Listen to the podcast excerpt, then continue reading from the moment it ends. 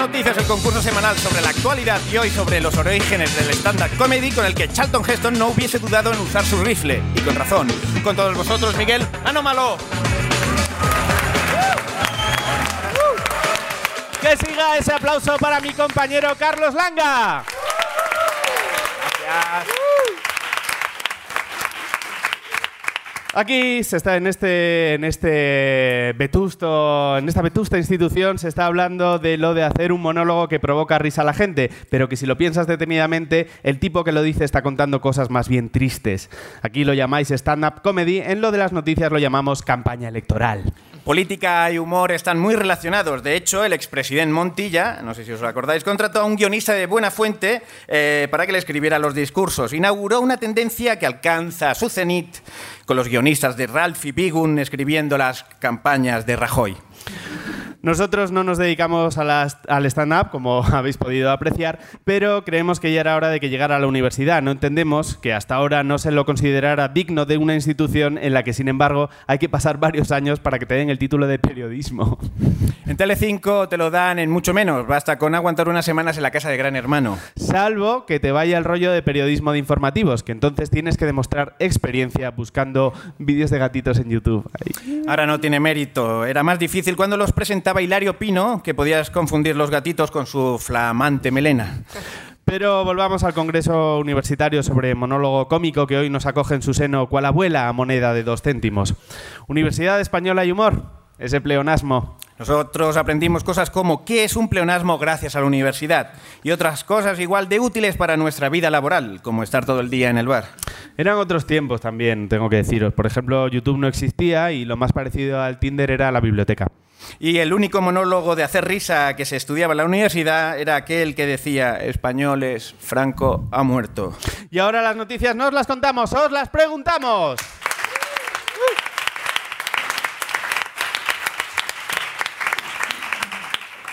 Bienvenidos a la Universidad Autónoma de Madrid y a lo de las noticias. Podcast hay muchos, pero solo nosotros pensamos que Constitucional 2 no es mejor que su precuela. Como cada semana nos acompañan tres panelistas dispuestos a demostrar quién sabe más de humor y stand-up y quién sigue contando chistes con la voz del señor Barragán. Hola, ¿cómo estamos?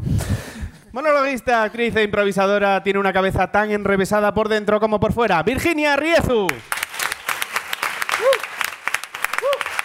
Un cómico que no puede estar harto de que hagan chistes sobre su edad porque aún es demasiado joven. Lalo Tenorio. Y otro monologuista, uno vasco que es muy poco vasco porque le picó un zamorano radioactivo. Pablo Ibarburu.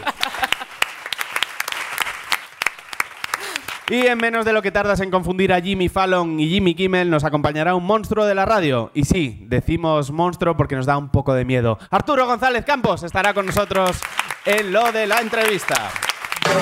Lo de Twitter. Comenzamos con esa sección dedicada al servicio de microblogging que si desapareciese muchos humoristas de stand-up comedy se quedarían en stand-up o en stand-by directamente. Leeremos un tuit de monologuistas españoles que tratan sobre humor y acontecimientos más o menos recientes y vosotros, panelistas, tendréis que adivinar eh, qué noticias se esconde detrás de- del tuit. Vamos a empezar con uno para Virginia Riezu.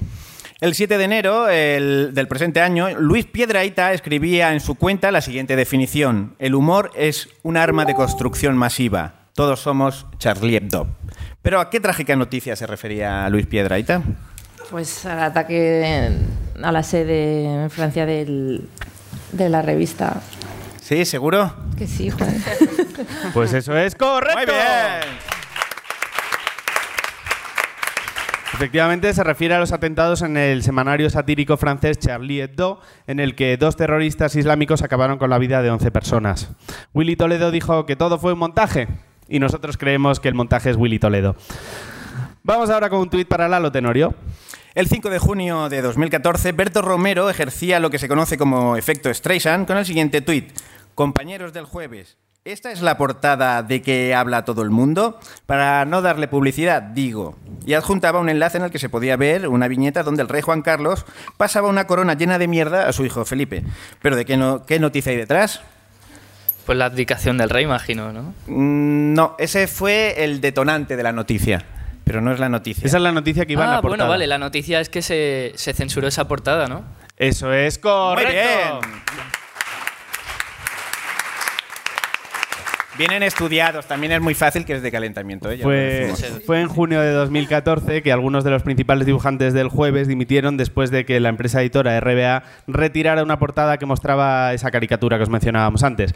Al poco tiempo, los históricos dibujantes montaron la revista Orgullo y Satisfacción y el rey Juan Carlos montó lo que se le pusiera por delante ahí, a lo loco. La- el último tuit es para Pablo Ibarburu.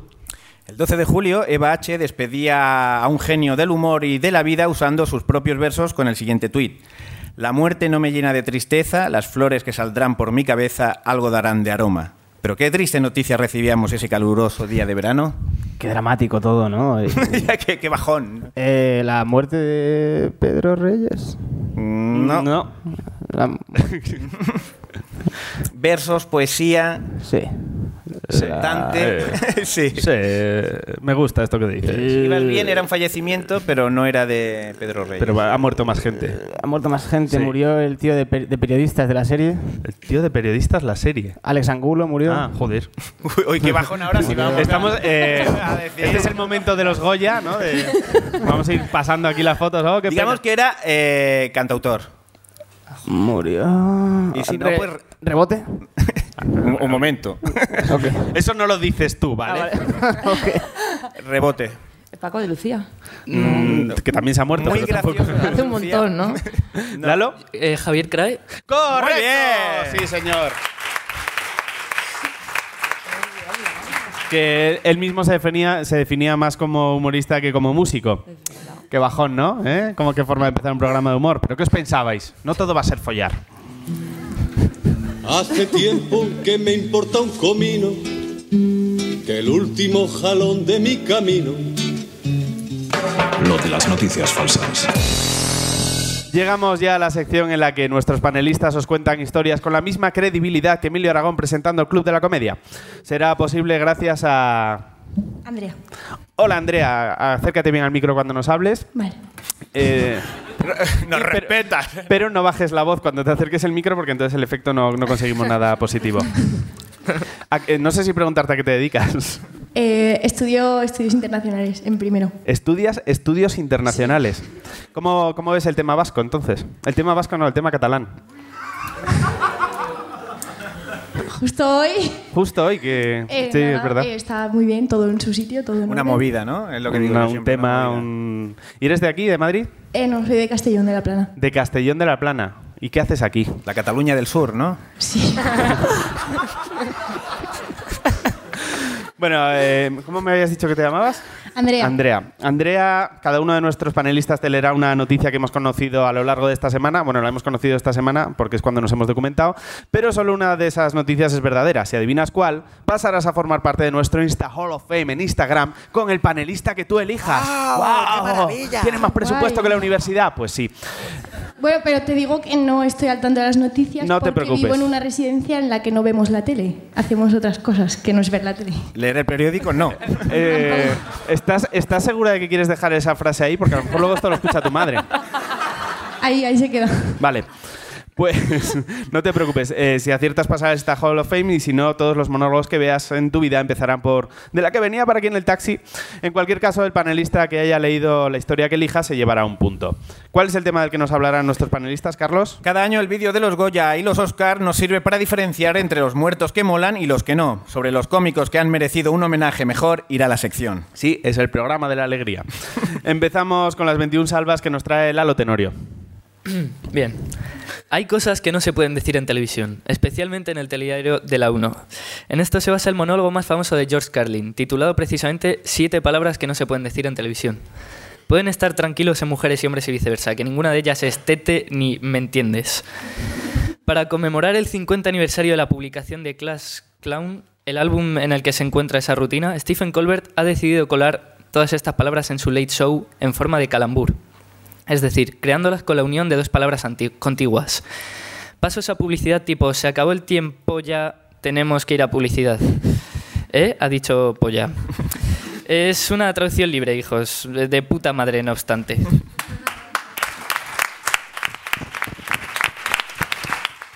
Palabra prohibida, esteta. Eh, porque parece este que le llama, pero en es un realidad es un pecho. Bueno, eh, esta es la historia de Lalo Tenorio. Un minuto de silencio ahora para escuchar a Pablo Ibarburu.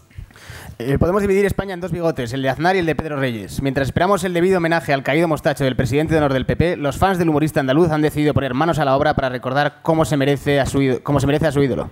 Un tal Pablo Carendel, ojo, podría ser un seudónimo, ha iniciado una campaña de crowdfunding para erigir en Masarrochos, donde vivía Pedro Reyes, una estatua en su memoria. Y para representar el amor de este maestro del humor surrealista, nada mejor que erigir su efigie abrazando a una vaca. Este monumento, inspirado en uno de sus monólogos más celebrados, tendrá también una inscripción. Según la descripción del crowdfunding, en la base podrá leerse 2 más 2 son una vaca. Este homenaje va a acabar siendo muy bonito. Eh, otra vez lo ha hecho este vaca tío, es una- buenísimo. em, es la noticia de Pablo Ibarburu. Escuchamos ahora la historia amistosa de Virginia Riezu. ¿A qué huele la comedia? Es una pregunta que no quieres que te responda ningún cómico que haya compartido camerino alguna vez. Entendiendo por camerino el almacén de un garito en Trobajo del Cerecedo, León. Quizá por eso la marca de perfumes Sirena rinde homenaje a Andy Kaufman con el olor de una de sus bromas y no con el del propio humorista, que también sería fuerte al llevar 30 años muerto. El perfume se inspira en su mítica actuación en el Carnegie Hall, en el que acabó llevándose a todo el público a tomar leche y galletas. Según la nota de prensa, su hermano Michael está encantado y afirma, es genial tener de vuelta a Andy aunque sea dentro de una botella. Lo mismo que dice la familia de Herman Terch cada mañana. Que le eches galleta al perfume, es la historia de Virginia Riezu. Se une a Recuerdo a Carlin como mierda la gana, de Lalo Tenorio, y muy sentido homenaje a Pedro Reyes, de Pablo Ibarburu. Andrea, nos tienes que decir cuál de estas tres te parece que es verdadera. No sé si se te oye, ¿puede ser? Vamos, habla por aquí. Sí, vamos a dejarle un micro. Se ha quedado. La primera. Se ha quedado sin. La primera, que es la de, mm, La de la de Lalo, sobre... Sí, Lalo y Josh Carlin, el homenaje a Josh Hostia, no, Carlin. no, no, no. Uy, uy, uy, ¿qué pasa? ¿Qué? Josh Carlin, hemos Oye, dicho que estamos Josh hablando de Carlin. palabras que no se pueden decir. No digas hostia, joder. ¿Cuál, cuál piensas entonces La que es? La segunda que vamos a ir descartando, que es la de Pablo. No, no, la de Pablo tampoco. Es la estatua a Pedro Reyes en homenaje abrazando una vaca. Sí. ¿Crees que esa es la verdadera? Sí. Andrea? ¿Por qué lo crees? Porque me inspira confianza. ¿La historia ¿Pablo, o, o las vacas o qué, cuál de ellas? Eh, Pablo. Pablo, te Pablo- inspira confianza. Pues Gracias. ten cuidado porque no era la correcta. Oh. No, Pablo no es un tipo de fiar. Pero se lleva un punto, cara de Pablo. bueno, pero Por no dar credibilidad, Pablo se lleva el punto, eso sí. Para que luego digan que los vascos son muy sinceros. La historia verdadera era la de Virginia Riezu sobre el, perfum- per- sobre el perfume de homenaje a Andy Kaufman. Según el fabricante, empieza con unas notas altas de azúcar y mantequilla que evoluciona en un corazón de galletas de chocolate recién ordenadas. Hacendado no podría hacer marca blanca de esta colonia porque seguro que tiene gluten. Un aplauso para Andrea que nos ha acompañado. Muchas gracias por ser una valiente.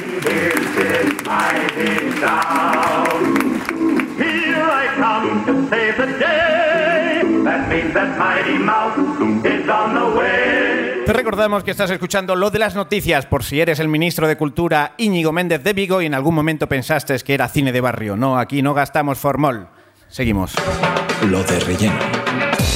El mundo del stand-up comedy está lleno de noticias importantes y anécdotas divertidas. Y luego están las historias con las que hemos hecho esta sección. Os haremos una pregunta a cada uno de los panelistas sobre una noticia que hemos conocido esta semana, que es cuando nos hemos documentado para el programa. Y si acertáis a la primera, ganaréis dos puntos. Si no, os daremos una pista y la puntuación será como los chistes que cuenta Arevalo sobre gangosos, es decir, la mitad. La primera pregunta es para Pablo Ibarburu. Vamos allá. ¿De quién es familia lejana Bill Cosby? ¿De quién es familia lejana? Sí. De una celebridad, vamos. Sí, no hace falta que nos diga su primo Jeremy de Minnesota. Que también sería correcta, pero no es la celebridad. ¿De quién es familia lejana? De... Tengo, tengo que decir eh, nom- nombres al azar, ¿no? Bueno, no, hombre, que tú si creas. con fundamentos mejor, si, si pero... vinieras estudiado, dirías la correcta. Eh, de, de, de Barack Obama. Uy. No. No, no, la verdad es que no. Hemos hecho el UI de despistar típico del programa. No, pero te podemos dar una pista. Sí. Puede, sí, ¿quieres pista? ¿Lo explicitas? Quiero pista. Eh, eh, quiero pista, lo explicito. Vale. Pero él no caza vampiros. Bill Cosby no, no caza vampiros. Bill Cosby no caza vampiros. Esto es un dato que os damos. Por si tenéis alguna duda, caza otras cosas, pero vampiros no. ¿Es familia de Buffy cazavampiros? No. Porque, porque Buffy cazavampiros no existe.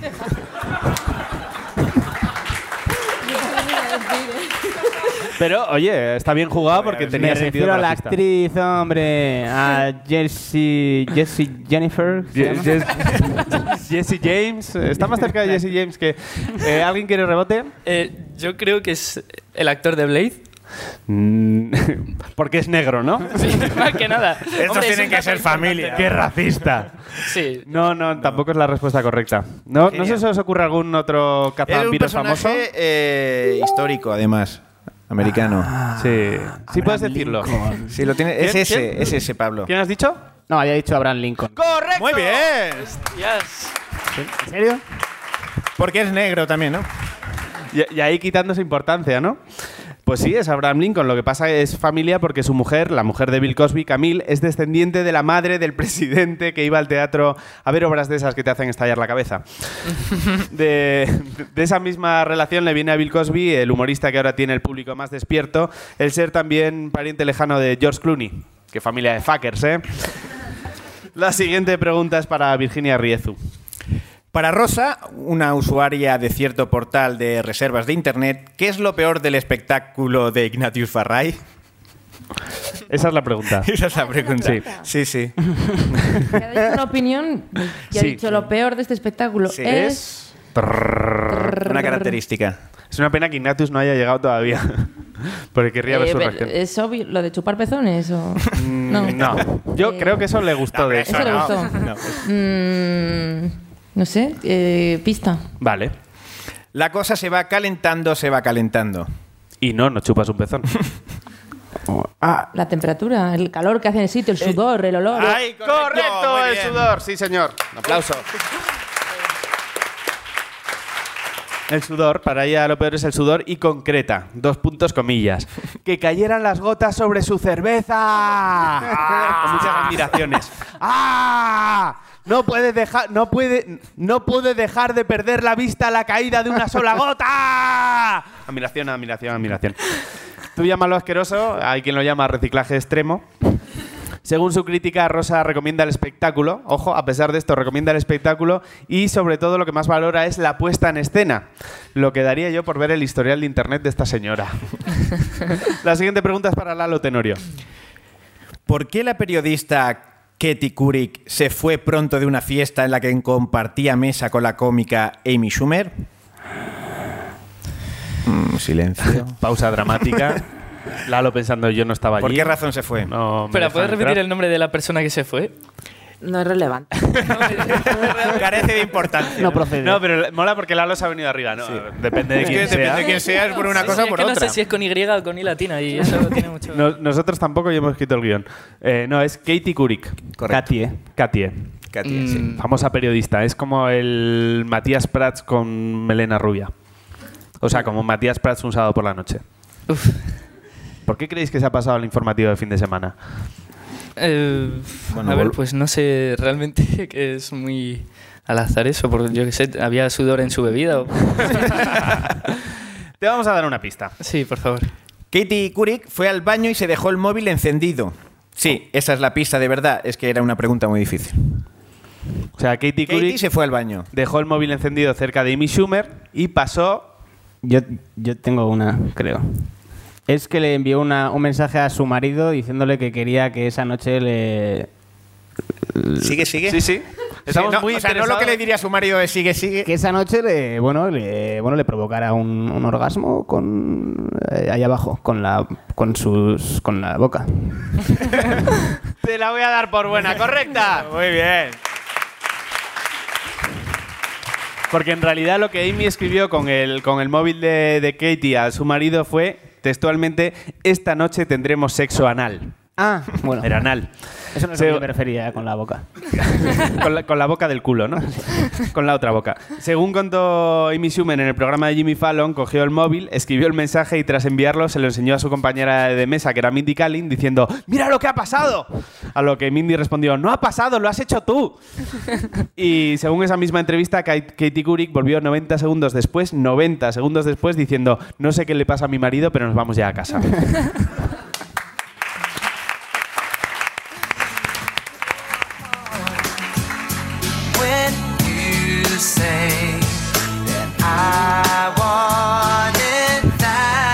que hemos dicho, como vamos a la universidad, vamos a poner música moderna.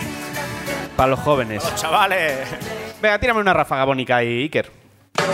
Lo de relleno. Ahora tírame la de la sección que va ahora.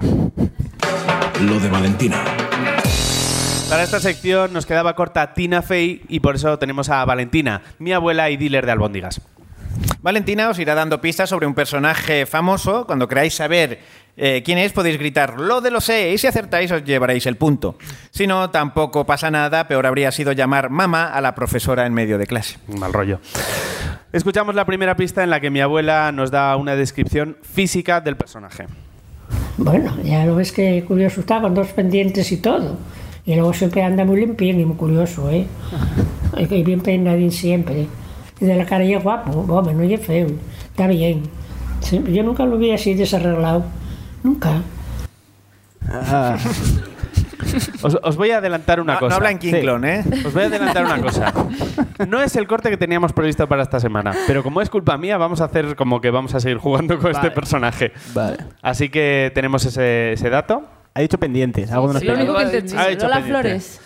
Mm, Uy. vamos a apuntar las opciones que tengáis y al final de la sección, si habéis Ah, acertado, os lo decimos. Sí, Y podemos todo el rato decir mogollón de cosas. podéis decir mogollón de cosas. Yo iba a decir Cristiano Pero solo, Ronaldo. solo quedará la última que hayáis Sí, dicho, a ver, ¿vale? eh, Pablo. Ah. ¿Pablo? Podéis decir el que queráis. Yo iba a decir Cristiano Ronaldo. por Cristiano. Ronaldo. O sea, imaginaos cómo es la pista que da para decir Lola Flores y Cristiano Ronaldo. Bueno, a lo mejor tampoco hay mucha diferencia. Eh, vamos a escuchar la siguiente pista que nos trae mi abuela. Menuda, con, con los dineros que tenía, que me invite él a comer. Y a ver lo que me daba, que soy la española. Creo que tengo una mansión de, bueno, por verla por dentro, de visita. Mi abuela matiza que va solo de visita porque ella no va de ocupa a cualquier mansión que se encuentra por ahí por la calle. Ella solo visita con, con mucha, con mucho cariño. Y que le invite él. Y que le invite a él, claro, porque tiene comer. mucho dinero que tiene una mansión. ¿Alguien quiere cambiar su opción? Lalo, ¿quieres dar alguna? No. No, no tienes ni idea. No, que todo Estás en blanco. Eh, Pablo tiene a Cristiano Ronaldo, Virginia Lola Flores. No, ¿Queréis cambiar? Pero es que es un tío. Lo Es habéis un dicho. tío. Ah, voy a decir Quique Sí. Sánchez Flores para hacer mezcla de los dos.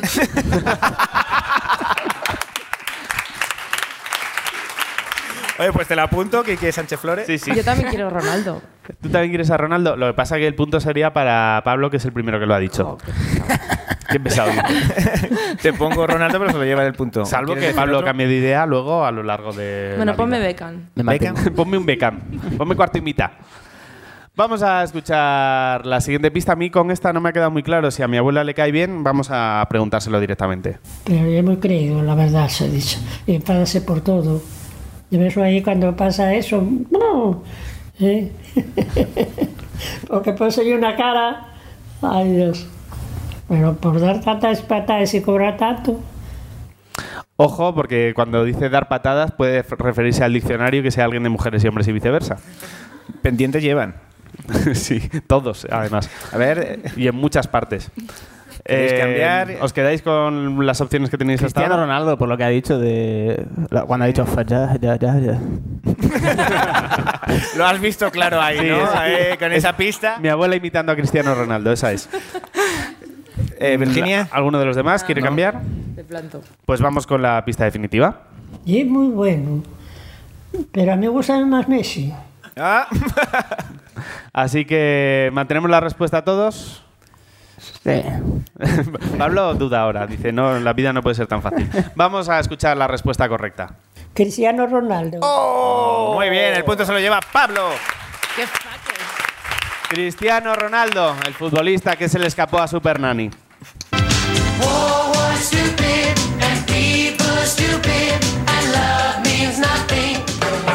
De la entrevista.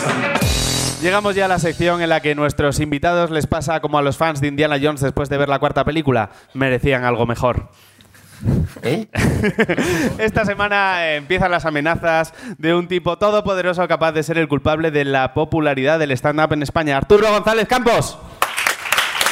Has dicho la cuarta de Indiana Jones. La cuarta de Indiana Jones, sí. La que no existe. O sea, vamos a empezar ya desde el principio liándola. La cuarta de Indiana Jones no se hizo. Vale. Hay una peli Sí. de Harrison, Harrison Ford, Ford. mayor con un gorro. Con Steven Spielberg. Vale, pero no es No la es cuarta la de Indiana, Jones. Vale, y ahora si quieres puedes continuar con, La entrevista. con vuestras mierdas. Vale.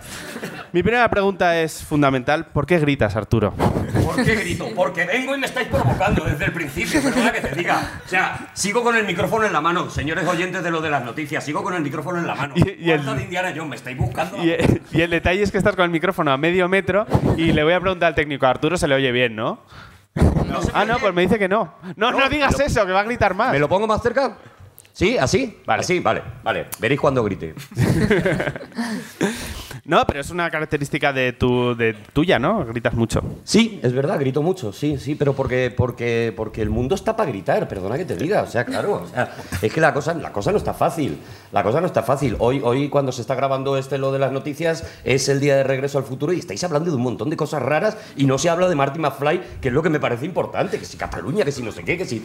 ¿Qué habláis? Sí, yo creo que... Es curioso que también es el día de Navidad, es que lo íbamos a emitir para Navidad este, y ya ha dado una fecha concreta. Esto lo corta. Que lo paséis en Sí. familia este Esto día. es el típico meme de esto que, que era con lo de Regreso al Futuro, que lleva siendo el día al que venía como cinco años. Seis años, cinco años. No es para gritar que nadie se sabía qué fecha era de verdad cuando venía Marty McFly al futuro. Aquí estamos en la universidad para que desfagas esos tuertos. Hombre, estoy muy, muy contento de estar en la universidad, la verdad, es una, es una maravilla. Solo me interesa la historia de la casa de Andrea, de verdad, lo único... La residencia, sí, a mí también me ha el, dejado muy el intrigado. programa guay, pero ¿sabes qué tal? Pero No, no, no, Yo me totalmente de acuerdo. con lo de la casa. ¿Qué hacéis? Puede, puedes responder, ¿eh? Nosotros lo iremos retransmitiendo ¿Os ponéis a lo mejor a, a, a separar lentejas para quitarle las piedras? O sea, ¿qué hacéis? ¿Les metéis los bajos a las cortinas? O sea, ¿qué hacéis? Bueno, lo de meter los bajos puede ser. Lo de... ah, Puede ir por ahí la cosa. ahí me bloqueo. Ahí no... Arturo, te hemos invitado porque este congreso habla sobre los orígenes del stand-up y tú eres uno de los responsables de la creación del Club de la Comedia aquí en España, obviamente. ¿Te sientes eh, orgulloso o culpable Buena pregunta. Según lo que opine cada uno. de la popularización del fenómeno stand-up, no del programa en concreto? Hombre, yo creo que está muy bien, ¿no? Que, que el monólogo llegara por fin de manera generalizada a, a España, yo creo que está, que está realmente bien, ¿no? Y que, y que era un estilo de eh, un estilo de humor que no se hacía. Salvo esos casos que siempre nombramos de Gila, etcétera, etcétera, que es verdad y que lo hacían. Que iba a ser el, personaje secreto de mi abuela, pero Que iba a ser, claro. Iba a ser, iba a ser, más. sí. Eh, salvo eso, es verdad que el, que el stand-up comedy, el monólogo, no se hacía en España, ¿no? Teníamos gente que contaba chistes, teníamos imitadores, teníamos parejas cómicas que hacían sketches y demás, pero no, no, no existía hasta que no llegó el Club de la Comedia y los programas de Paramount Comedy, que prácticamente son, son, eh, salieron a la vez, ¿no? Pues no se hacía monólogo en España, ¿no? Y, y está muy bien a pesar de que, de que haya monologuistas como Ignatius Farray, por ejemplo, ¿no? Pero bueno, a pesar de eso, pues... pues ¿ya ha llegado? Sí. Llegó, llegó tarde. Hola. Llegó bastante, porque no Llegó hace más de tarde, 20 no, no. años. Ignatius todavía ah, ya ha llegado. es la siguiente conferencia. Ignatius Farray, que ya está aquí. No, eh, el stand-up eh, comedy llegó bastante tarde a, a España. En Estados Unidos mm, llevaban medio siglo o más. Bueno, ¿sabes de dónde viene el stand-up comedy? Perdóname, que es que ya me voy a poner, estoy en la universidad y me he venido arriba. Venga. Eh, Es tu foro este. El stand-up comedy viene de que en África, en las bodas africanas, el, eh, el- el brujo o la bruja de la tribu, esto es verdad, ¿eh? esto es verdad, no me lo estoy sacando de la cabeza, es cierto. El chamán. Cuando había una boda, eh, se dedicaba a ir por, eh, por las mesas donde estaban comiendo la- los invitados a la boda y hacía chistes sobre el novio, sobre la novia, sobre los padres del novio, tal, no sé qué. Contaba cuatro o cinco chistes, se metía con ellos y a cambio, al brujo que no estaba invitado a la boda, le daban algo de comer le daban un poquito de arroz o le daban un poquito de lo que hubiera en esa comida, ¿no? De ahí viene el stand-up comedy, cuando, cuando luego pues, eh, los esclavos africanos llegan a América, pues eso se populariza y demás, y por eso eh, al final hacer stand-up comedy es pasar hambre y muchísima hambre, ¿no? Y, y te iba a decir que por eso de la palabra chamán en, en español deriva la palabra cuñado. ¿No? Cuñado, viene, es exactamente la misma raíz. por las Es mesas curioso hablando- que en Estados Unidos raíz. evolucionó hacia el stand-up y aquí hacia la tuna, ¿no? Cómo se abrió. Ahí hubo una divergencia, Una es verdad. divergencia curiosa. Es verdad, pero sí, sí, tardó mucho en, en España. Yo creo que porque, porque no se daba mm, con la fórmula, ¿no? Y, lo bueno que tuvo el Club de la Comedia es que, mm, aprovechándose de, la, de, gente conocida, de gente famosa, de gente que ya eran actores reconocidos y tal, pues se pudo establecer este, este rollo de monólogos, ¿no? Porque, porque sinceramente había cero interés por ver monólogos en España, ¿no? Entonces, eh, una de las cosas que más se le criticó, e incluso se le sigue criticando al Club de la Comedia, ¿no? Que no son monologuistas quienes lo hacen, también en el fondo fue lo que posibilitó pues que la gente dijera, oye, pues voy a ver a Enrique San Francisco, que lo conozco, y le voy a ver haciendo una cosa que no había hecho antes casi ningún actor en España, ¿no? A Verónica Forqué o a, los mm, pioneros, ¿no? A los que empezaron, Bermúdez, etcétera. Pero con, con Quique San Francisco concretamente creasteis un monstruo. No, Quique ya era un monstruo. a mí no me metas en ese lío. Sí, sí, pero bueno, lo de Quique fue una cosa mágica. O sea, eh, eh, ninguno sabíamos que el primer día que Quique San Francisco, que Enrique San Francisco se iba a poner delante de un escenario a hacer un monólogo, iba a pasar eso. Y cuando digo ninguno, el primero fue Quique. O sea, eh, Enrique San Francisco salió allí con el texto como llevaba el texto Enrique. ¿Sabes? Que era un poco decir, sal ahí, Enrique, y vamos a ver qué ocurre. Y él se quedó de repente eh, mirando al público, dijo la primera frase que le vino de lo que se acordaba, y de repente ese teatro se cayó. Y de repente había, descubrimos que había un monstruo del monólogo que acababa de nacer y lo descubrimos a la vez. O sea, cuando salió Enrique de allí, dijo, ¿qué ha pasado? Él mismo no, se pero lo fue- creía. ¿Qué ha pasado que no me acuerdo? Que estaba tomando cerveza no, y no, no... estaba con su cervecita. De hecho, es de los pocos o el único actor que, que ha continuado haciendo monólogos. ¿no? Y De ahora- forma regular, sí. Sí, Sería- para los actores era muy difícil eh, entender esto. Claro, a ver, eh, ahora estáis muy acostumbrados al concepto de monólogo, ¿vale? Pero imaginaros un universo en donde mm, los monólogos eran una cosa que tú veías por la tele que no te enterabas porque además estaban en inglés. Salvo que vivieras con Andrea, entonces estabas a otro rollo. Eh, si estabas viviendo con Andrea, estabas a lo mejor eh, repasando los azulejos, ¿sabes? No, no. Tú no podías estar en esos rollos, ¿no?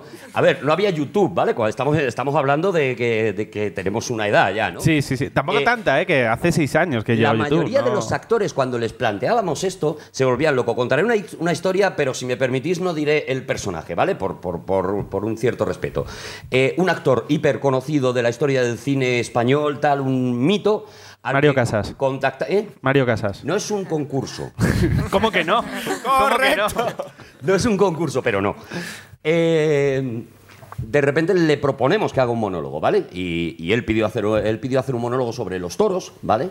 Y le dijimos, bueno, vale, pues perfecto, a él le gustaban los toros. Mario Casas. Y cada vez estás más cerca. Es Cristiano Ronaldo.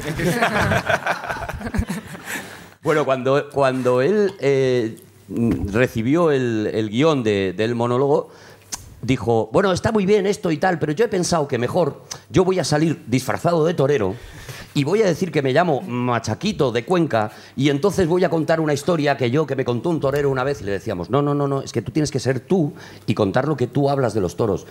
Ese monólogo no lo encontraréis en el Club de la Comedia porque ese actor se negó a salir como él mismo a contar una cosa. Es algo que ahora nos resulta muy raro, ¿no? Estamos muy acostumbrados. Sale eh, pues Enrique San Francisco y es Enrique San Francisco diciendo el otro día me llamaron tal, no sé qué, y cuenta su movida, ¿no? En aquel momento para los actores era muy complicado. Tenía más de el dar la concepto vuelta. un 2-3, ¿no? Salir eh, es. disfrazado de caracterizado de lo Ellos que fuese. salen haciendo un personaje, hola, me llamo mm, Charito Mucha Marcha y hago esta, este rollo, ¿no? Claro, pero- pero... eso de salgo yo y cuento cosas que se supone me han pasado a mí, les bloqueaba la cabeza. Claro, incluso el referente que había de monólogo en España, que era Gila, también hacía un personaje. Realmente Gila hace un personaje también, si os fijáis. Incluso él se buscaba ese recurso del teléfono. El teléfono. Yo creo que un poco también porque no estábamos eh, más por el público que por, que por él mismo, ¿no? Porque luego también hacía monólogos reales, pero, pero más por el público. No estábamos acostumbrados a que salía un tío, se ponía ahí de pie y se ponía a charlar, ¿no? Era una cosa que bloqueaba mucho la cabeza y de hecho eh, se pensó que nunca iba a, a funcionar, ¿no? Y todavía, pues mira, aquí estamos, ¿no? ¿En España hay humor más allá del costumbrismo y de la sátira política? ¿Es posible hacer humor más allá de eso, sobre todo en monólogo? Sí, yo creo que poco a poco se va consiguiendo, pero, pero está costando, ¿eh? Está costando. Yo creo que nos... A ver, mm, los americanos no llevan mucho de adelanto y son muchos años, están acostumbrados a un nivel de turra y de, y de aguantar la turra. eh, si tú vas a ver a un monologuista que no es de tu opción política, por ejemplo, allí sí que das muy por hecho que, vale, que le van a dar al tuyo, le van a dar y tú lo tienes muy asimilado. Aquí todavía nos cuesta muchísimo y, casi de verdad había que hacer como con los baños, ¿no? Poner... eh, eh, este monologuista es del PP, este es del PSOE, este es de Ciudadanos. Y a ver dónde encontramos monologuistas del PP, ¿no? Porque tampoco hay el, el humor de derecha. Se ríen aquí. esto, Porque se ríe el público porque ha dicho, hombre, Rajoy. Pero me refiero a, a- a gente que quiera ser graciosa a propósito. Es una pregunta que hacemos muchas veces en el programa porque no tenemos localizados humoristas de derechas, que nos gustaría traer, por otra parte. Hombre, sí, sí los, sí los habrá, ¿no? No, no- Lo sabrá, es que tampoco... no lo sé, no lo sé. Ni siquiera sabes si yo lo soy. Ahora que lo estoy viendo. A lo mejor estás entrevistando en este momento a un humorista de derechas. Es, el- es tu momento y de, es- de y salir es lo que del que armario. vender en el programa como lead importante, ¿sabes? Pues es el, tu momento de salir del armario, si quieres, ¿eh? Bueno, entonces, ¿qué más preguntas? Pues tenemos un montón de preguntas, como por ejemplo, ya que, ya que sacas tu faceta más de cómico, ¿cuál sería el sitio más loco en el que has actuado? Buah. Eh, bueno, todo, todo, todo monologuista que lleva unos cuantos años por ahí ha actuado en, sitios muy marcianos. Yo he actuado en el centro de una plaza de toros, o sea, como el bombero torero, tal cual, exactamente, en el centro de una plaza de toros donde eh, después iba a salir la vaquilla y evidentemente les importaba muy poco que yo contara nada. Hubiera sido gracioso durante, ¿eh? Hubiera sido el... Eso es lo que yo propuse. Dije, va a ser la única forma de levantar a este público, ¿no? Bueno, pues en el centro, en el centro de, de la Plaza de Toros, con lo cual la gente pues te queda detrás, te queda tal. Es el lugar ideal para eso, como un don Tancredo y tal. Y lo más maravilloso es que según llegué me dijeron, tú eres el de los chistes. Y El eso de te los da chistes. muchísima confianza de verdad a la hora de subirte a un escenario. Y dices, claro que sí. Bueno, de- en este caso de bajarte. A ver ¿no? cómo me la- sale el gangoso. Bueno, en este caso de hundirte. ¿Y, y qué sería la cosa que has hecho o dicho en un escenario, en un monólogo, que según lo estabas diciendo incluso has dicho, no, no, me, me equivo- nunca más? A ver, déjame pensar. Claro, esto me lo tenía que haber... Claro, eh, Eh, no venimos estudiados a la universidad y ¿qué nos pasa? Hice en una urbanización bastante pija, bastante pija, un monólogo eh, eh, basado en la Biblia. Y a lo mejor no fue la mejor idea que he tenido en mi vida. Probablemente no lo fue. Cariño, coge la carreta y vámonos, no eran Amish. Eso es. No, no, no, por lo que sea, por lo que sea, de repente eh, les entró todo un apretón y se empezaron a levantar y dijeron, vámonos a casa de Andrea, que ahí estamos tranquilos. Ahí hay cosas que hacer en casa de Andrea. claro Siempre hay sí. algo que hacer. Como guionista has tenido que escribir, hemos dicho, has escrito mucho el Club de la Comedia, has tenido que escribir seguro monólogos para gente que no te calla especialmente bien o directamente mal. Sí. ¿Alguna vez le has puesto alguna trampa a alguien de vas a tener que decir esto que sé que no quieres decir? Sí. Por ejemplo, Sí, no, pero. oh, hombre, no, a ver. Eh, no tanto Sin como. dar el segundo apellido, no ¿quién tanto era? como ese tipo de trampa, pero, pero para, para la gente que ha trabajado en guion, pues sabes que cuando estás escribiendo para alguien, tienes a ese personaje en la cabeza, ¿no? Y, y un monólogo escrito para Enrique San Francisco, por ejemplo, pues eh, tú estás todo el rato imitándote a Enrique San Francisco, cómo diría esta frase, cómo le encajaría, como tal, cuál es el tema que mejor le va y tal, ¿no? Pues no es lo mismo que si lo estás escribiendo pues, para Verónica Forqué, por ejemplo, también, ¿no? Y lo que sí he llegado a hacer es decir, este chiste no le va a entrar. No le va a entrar y se lo voy a poner. y lo he machacado, efectivamente. No le entró y soy muy feliz y me lo pongo así en, en el review. Le doy al review y lo vuelvo a ver otra vez. Luego caía la gota de sudor, ¿no? En la cerveza. El la cerveza. silencio, ese silencio de después, ese silencio calor de- interior. del cabrones guionistas. me imagino que lo ves como el vídeo de, de Los Simpson en el que ese es el, el fotograma exacto en el que le ha roto el corazón a Ahí, Ralphie. ahí, ¿no? ahí, ahí, cuando, cuando, cuando el tío tira el chiste y sube un poco los ojos para arriba como diciendo, la acabo de cagar, ¿sabes? Y el silencio le, le atrona la cabeza. Pues Arturo, hasta aquí la parte de la entrevista que no era más que el setup, porque lo de la entrevista, lo de las noticias, aunque a ti no te guste, es un concurso y Sí. tú has venido a jugar. Ah, venga, vale, vale, vale. ¿Tengo que seguir sujetando esto? Sí. Te haremos tres preguntas tipo test en las que irás formando pareja con cada uno de nuestros panelistas. Nuestros panelistas anotarán un punto por cada acierto y si tú consigues dos o más ganarás el premio estrella del programa, una donación a la Wikipedia en tu nombre de 3 euros. ¡Oh, tres euros a la Wikipedia! Recortes en educación a nosotros. Venga, hombre. Responsabilidad. Sí. Eh, Carlos, ¿sobre qué le preguntaremos a Arturo González Campos? Arturo, cada noche estás con el monaguillo en la parroquia en Onda Cero y como además esto va de monólogos cómicos, qué mejor que hablar de homilías. Tal vez el auténtico origen del stand-up comedy. Sí. Stand-up. ¿Del qué? Stand-up comedy. Eh, ¿Sabes? ¿Controlas el tema? El tema homilías. Hombre, es un monólogo de la Biblia. Pues eh, te vas a saber entonces todas las preguntas. Vamos a empezar con una en la que tendrás que consensuar respuesta con Virginia Riezu. Venga. ¿Cuál de estos tres es uno de los textos literarios más antiguos en lengua catalana? A. Homilías de Vic.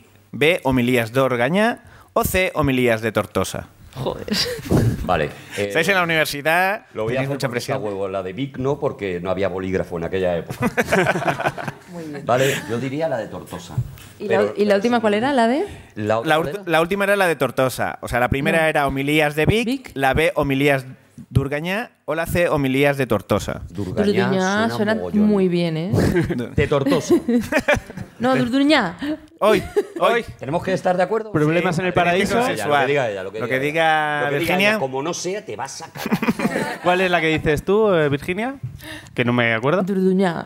Pues Durgañá. eso está mal, con- mal pronunciado, pero es correcto. Muy bien. Oh, Tenía toda mi confianza en ti. Sí, lo he notado, lo he notado. Eh, era Homilías de Orgañá, texto en el que ya se pueden leer cosas como Madrid ens roba o Messi. Juegas a continuación con Lalo Tenorio. Según la instrucción general del misal romano, aprobada por Juan Pablo II el jueves santo de 2000, la homilía la puede realizar un laico. A. Nunca. B. Sí, si el cura durante la misa así lo estima. O C. Sí, pero solo si el cura está indispuesto para celebrar la misa. Yo diría... ver. ¿Con quién estoy? ¿Contigo? Lalo, Lalo. Yo diría la B. Pues yo es que de tema de curas soy un poco mayor, así que no, no sé, debería decirte, pero... No tanto. A. Yo, bueno, nunca. lo que- B. Sí, si la el B, cura... es que no, no sabría decirte Yo perfectamente. diría la B. La B es eh, si el cura dice que, que tú puedes, o sea, es el, el- como el tú la llevas, Sí. ¿no? Tú la llevas. Sí, sí, la llevo. Si el cura llega y te toca, en ese momento tú ya puedes hacer la homilía, ¿no? Entonces yo, yo creo que esa es la que esa es la correcta, porque tampoco hace falta que el hombre esté malo ni nada, ¿sabes? Sí, es que también depende del año en que, se haya, en que haya sido eso, porque antes Sí, no creo eh. Para él es muy importante el año. ¿os importa, Sí, fue aprobada por Juan Pablo II. Estamos en la Ah, universidad vale, y quieren vale, vale. datos y lo Juan Pablo agradecemos. II te quiere todo el mundo. El jueves santo de 2000. Sí, sí. En el 2000. Hombre, sí, yo creo que Ya te podría ser la. Con sí. el dato. Siendo 2000 Se ha ya. situado un poco más, claro que sí. Que yo me acuerdo que estaba allí viendo. Entonces, Cuando ha dicho el 2000 ha dicho Lalo, bueno, ya Sí, está. sí, sí. Ya, ahora- clarísimo, ahora sí que no hay ahora duda. Vale, entonces, Eh, No sé, decidme cuál. en la B, la B. La ¿Ves B. la B? Pues tengo que deciros que eso es no correcto. No, te has fiado de Lalo, te has equivocado de año, tío. Sí, sí, sí. Es que ¿Cuál la, correcta? la correcta era la A. ¡Nunca! es que eso es como si Tomás Roncero elogiase al Barça en el mundo deportivo. O a Messi. y la última pregunta, en la última pregunta haces pareja con Pablo Ibarburu. Vamos, venga, Pablo. venga que os Hola, jugáis encantado. la donación. ¿Dónde podemos escuchar las homilías del Papa Francisco en las misas que celebra todos los días? En casa A. de Andrea. Seguro que también. Se las bajan de internet porque tele no tienen. A. En la capilla de la casa de Santa Constantina. B. En la capilla de la casa de Santa Marta. O C. En el Club del Vaticano Nightlife. Vale, nos han dado una de regalito. Sí, ¿Cuál? sí. Las otras son 50-50. pito, pito, gorgorito, como una casa. O sea que... A. En la casa de Santa Constantina. B. En la casa de Santa Marta. Eh, Constantina, Constantina, Constantina, Marta. Constantina. Hubiera estado bien que fuera Andrea, en la casa de Santa Andrea. Tenías que haberlo cambiado así Maravilloso, sobre la marcha. Esto que es, es chiste cerrado. El chiste cerrado. Es chiste para allá ir. Y nos vamos, sí. Eh, ¿Tenéis una respuesta o qué? Eh, sí, Constantina, es Constantina.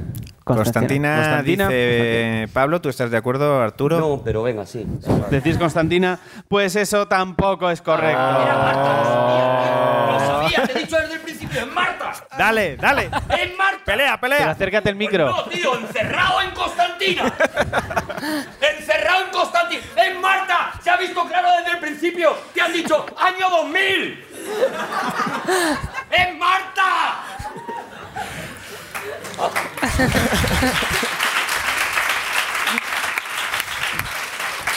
¿Cuál era la respuesta entonces? Y ahora cierra la Wikipedia por tu culpa.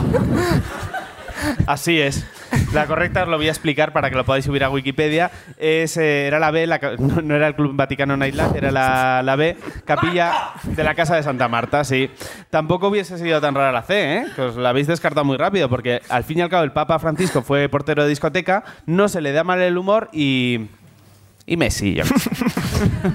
Vamos a repasar los puntos que ha conseguido Arturo. Pues un puntito, con lo cual la Wikipedia no se lleva Oh. 3 euros en su nombre. O... Primero la No me siento bien, universidad... con esto, no me siento bien. Primero la universidad coge un congreso de monólogos, ahora la, la Wikipedia no tiene dinero. ¿Dónde va la educación en este país?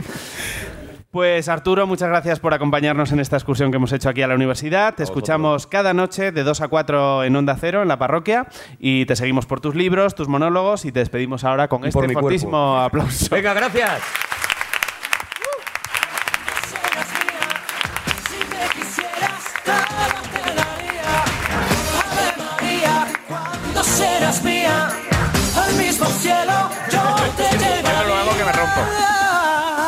Seguimos con la música moderna para la gente joven. la, la- la juventud ahí.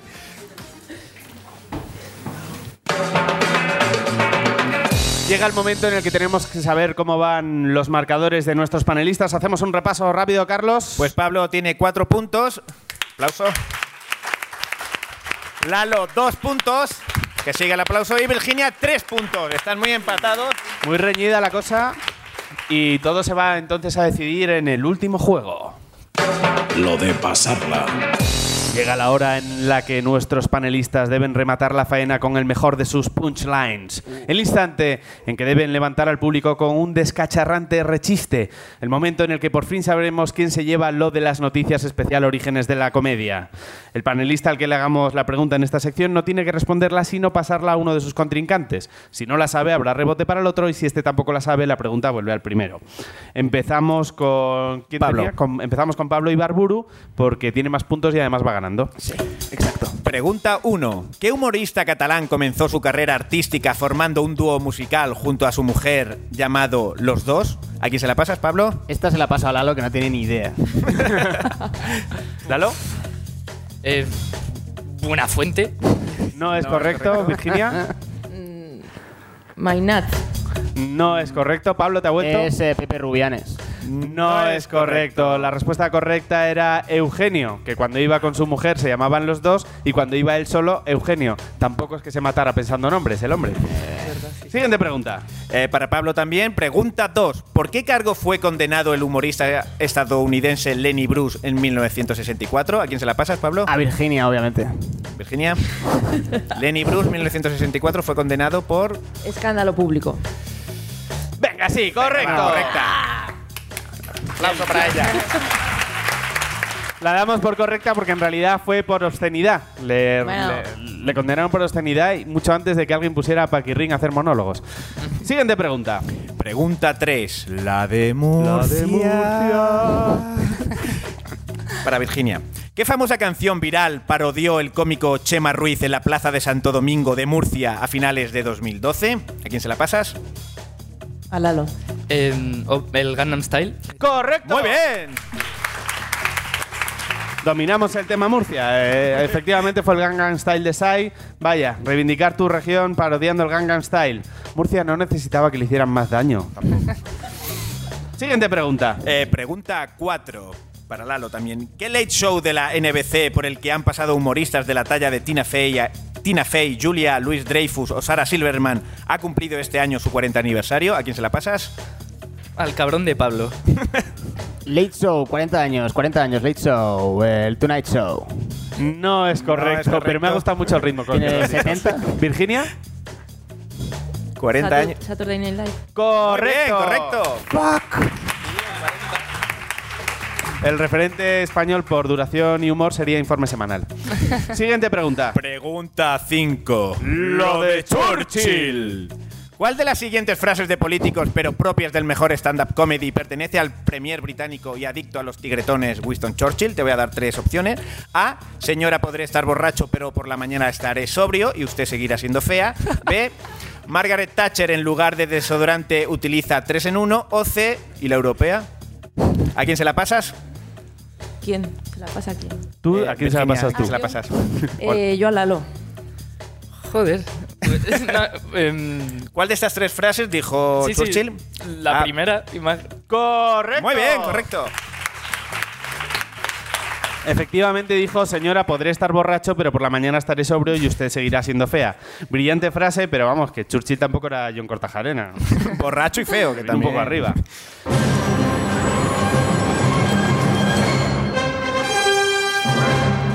Con los puntos de lo de pasarla, el ganador absoluto del programa de hoy especial en la universidad es... Virginia con 5 puntos. La veteranía de Virginia. Nos despediremos con nuestros jugadores resumiendo el programa de hoy en una sola palabra, pero antes... Lo de las noticias es un programa escrito y dirigido por Miguel Anómalo y Carlos Langa, pero ha sido posible gracias a la asistencia técnica de Iker Lizarralde y el equipo de la Universidad Autónoma de Madrid. Nuestro más sentido agradecimiento a Swap, el operador móvil que gestionas tú y nosotros y las fans de Cristiano Ronaldo y un joven de Malasaña aficionado a hacer playbacks de Super Ratón y la señora que le pagaba la entrada a su sobrino para que la acompañase a ver a Gila. Y mucha más gente porque es el primer operador móvil en el que sus usuarios deciden hasta las tarifas. Entérate de todo en swap.es, swp.es. Gracias también a Dani y Ales y todas las personas implicadas en la organización del segundo congreso sobre monólogo cómico. También a la gente de la Facultad de Formación del Profesorado, desde donde estamos emitiendo en riguroso diferido, a nuestros panelistas, a Arturo y a todo el público que nos ha acompañado esta mañana aquí en directo.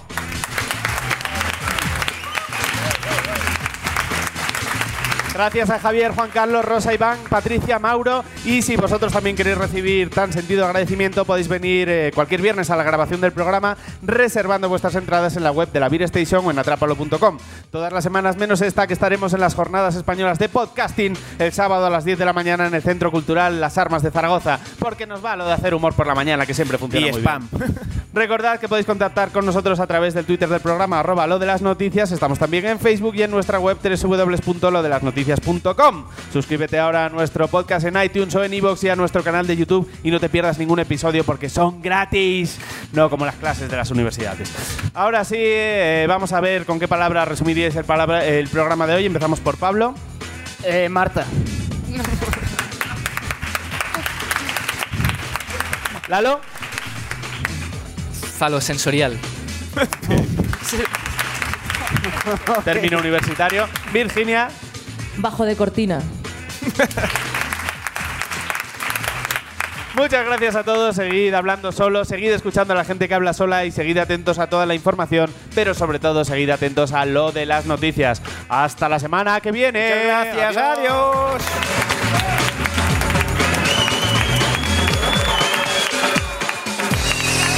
Adiós.